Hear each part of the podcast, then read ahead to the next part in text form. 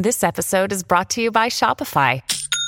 Forget the frustration of picking commerce platforms when you switch your business to Shopify, the global commerce platform that supercharges your selling wherever you sell. With Shopify, you'll harness the same intuitive features, trusted apps, and powerful analytics used by the world's leading brands. Sign up today for your $1 per month trial period at shopify.com slash tech, all lowercase. That's shopify.com slash tech.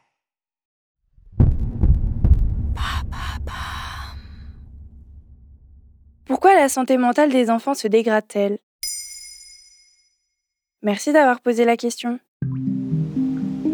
Dans une étude nationale sans précédent réalisée sur 15 000 enfants âgés de 6 à 11 ans par Santé publique France, 13% d'entre eux présentent un trouble de santé mentale probable. Pour Santé publique France, il est temps de prendre la situation au sérieux.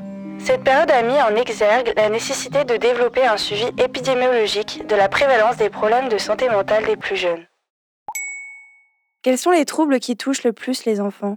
Dans l'ensemble, l'enquête révèle que le score de bien-être et qualité de vie en lien avec la santé des enfants français reste satisfaisant. Il s'élève à 71 sur 100. Mais pour les 13% des enfants présentant des problèmes de santé mentale, deux troubles se détachent. D'abord, les troubles émotionnels.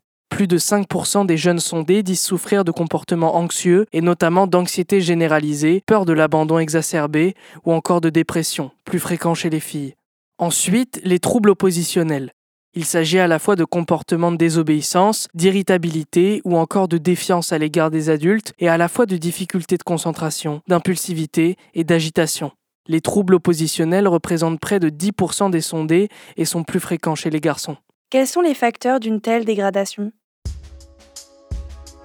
L'étude de Santé publique France ne dévoile pas d'informations concernant les facteurs de cette dégradation, mais on apprend dans un article de RTL que la fragilité psychologique des enfants provient souvent de l'école. Le harcèlement et la phobie scolaire sont les sujets qui reviennent le plus souvent. Dans un rapport publié par la fondation Maïf, les problèmes liés à l'école sont ceux qui entraînent le plus grand nombre de troubles oppositionnels et émotionnels. Les réseaux sociaux sont d'ailleurs un facteur aggravant. D'après la CNIL, dans une étude menée en 2021, l'âge moyen d'un enfant ayant accès à son premier réseau social est de 8 ans et demi. La pédopsychiatre américaine Ariana Hoet explique dans un article de la Dépêche Les médias sociaux ont la capacité d'augmenter l'anxiété et la dépression chez les enfants lorsqu'ils sont utilisés de manière inappropriée, ainsi que de les exposer à des partages inappropriés, à un langage blessant ou encore à l'intimidation.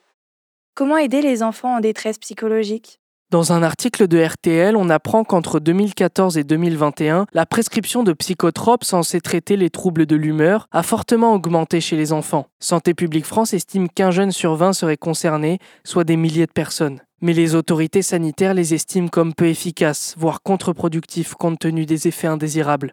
Le ministère de la Santé préconise plutôt la discussion avec un pédopsychiatre ou un psychothérapeute pour un rétablissement à long terme. Voilà pourquoi la santé mentale des enfants se dégrade. Maintenant, vous savez, un épisode écrit et réalisé par Samuel Lombroso. Ce podcast est disponible sur toutes les plateformes audio. N'hésitez pas à répondre au sondage du jour sur Spotify.